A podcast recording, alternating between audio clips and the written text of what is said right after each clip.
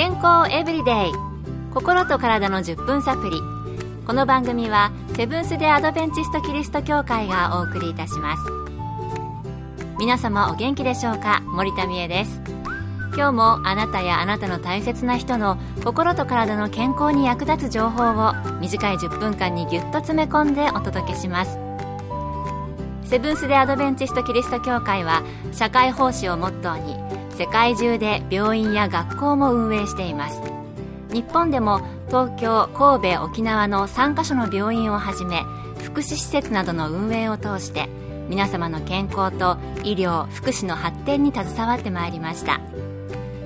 なおこの番組は健康情報番組で医師のアドバイスや治療に代わるものではありません。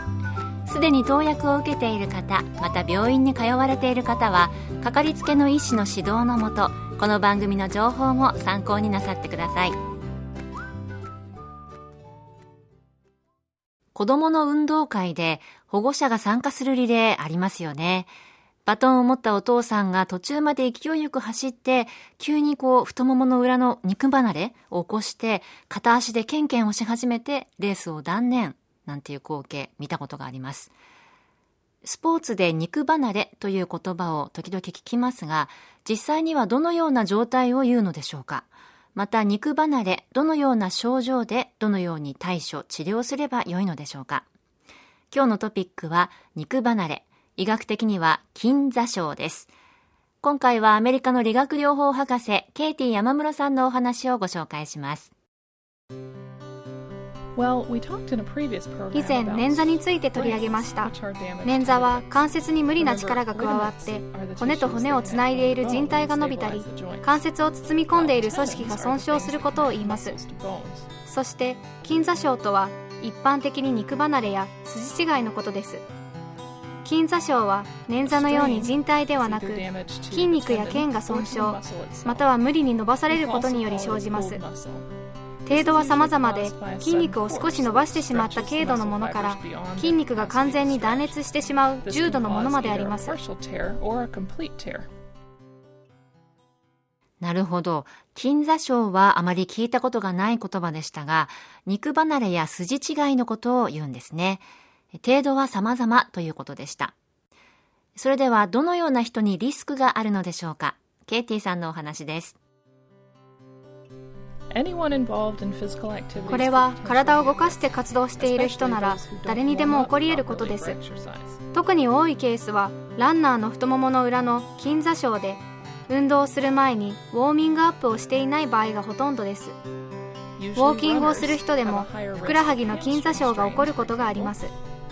これらは私が見た患者の中で一番多いケースでした。うーん、私は急激な動きの運動をする人に多いのかなと思っていましたが、ランナーが多いんですね。ウォーキングでも筋座症、肉離れになる可能性があるということでした。まあもともとあまり運動しない人がウォーミングアップをせずにランニングなどを始めるのは要注意かもしれませんね。健康エブリデイ心と体の10分サプリこの番組はセブンス・デ・アドベンチスト・キリスト教会がお送りしています。今日は肉離れ筋座症についてアメリカの理学療法博士ケイティ山室さんのお話をご紹介しています。それでは肉離れを起こしたらどうしたらいいのでしょうか。ケイティ山室さんのお話です。肉離れを起こした。と思った時はすぐに患部を氷で冷やします。そして運動は続けず腫れや痛みが落ち着くまでしっかり休んでください。その後3日から5日経って痛みがなくなったら少しずつストレッチをしていきます。痛みを伴いますが少しずつ痛くない程度に患部の筋肉を伸ばしていきます。このストレッチも特に最初の2週間は無理をしないでください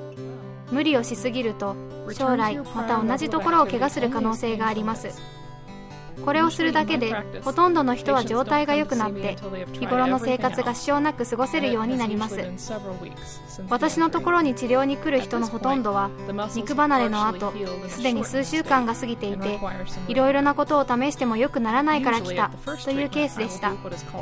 この場合は損傷された筋肉は部分的に治っていますがリハビリそのものには時間がかかります最初に治療で使うのは横方向に摩擦をする特別なマッサージ方法です。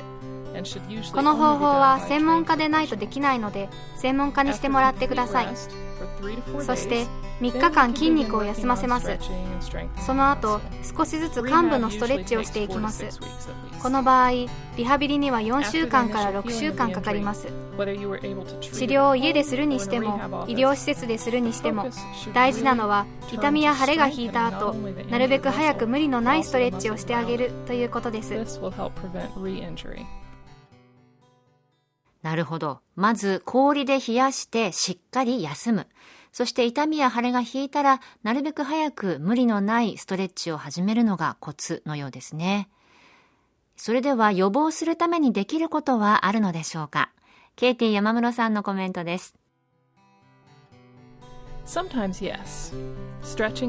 運動の前後のストレッチはもちろん肉離れの予防になりますがリスクが高いのは筋肉そのものが怪我をしやすい状態になってしまっていることです。筋肉そのものがあまり使われていないために老化し疲れやすくなっていたり柔軟性を失っていたりすることが肉離れの原因になっていることがあります。なので日頃から体を動かして筋肉そのものに柔軟性を取り戻せるようにすると良いでしょう。スポーツなどの活動に参加しなくても軽いウォーキングをしたりお風呂やシャワーの後など筋肉が温まっている状態の時にストレッチをする習慣を身につけることで肉離れの予防になります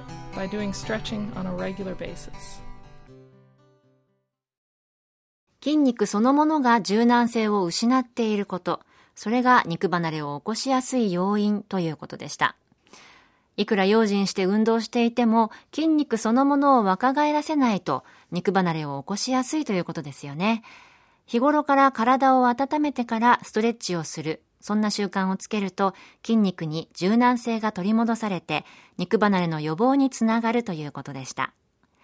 ウォーキングでも肉離れを起こしてしまう人もいるということでしたので、今日のお話を参考に怪我をしないで楽しく安全にウォーキングもできたらいいですね。今日の健康エブリデイいかがでしたか？番組に対するご感想やご希望のトピックなどをお待ちしています。さて最後にプレゼントのお知らせです。今月は抽選で30名の方に明日の健康を作る今日の習慣という福音社発行の本をプレゼント。健康な毎日を過ごすためあなたの生活にすぐ取り入れられるヒントが満載です。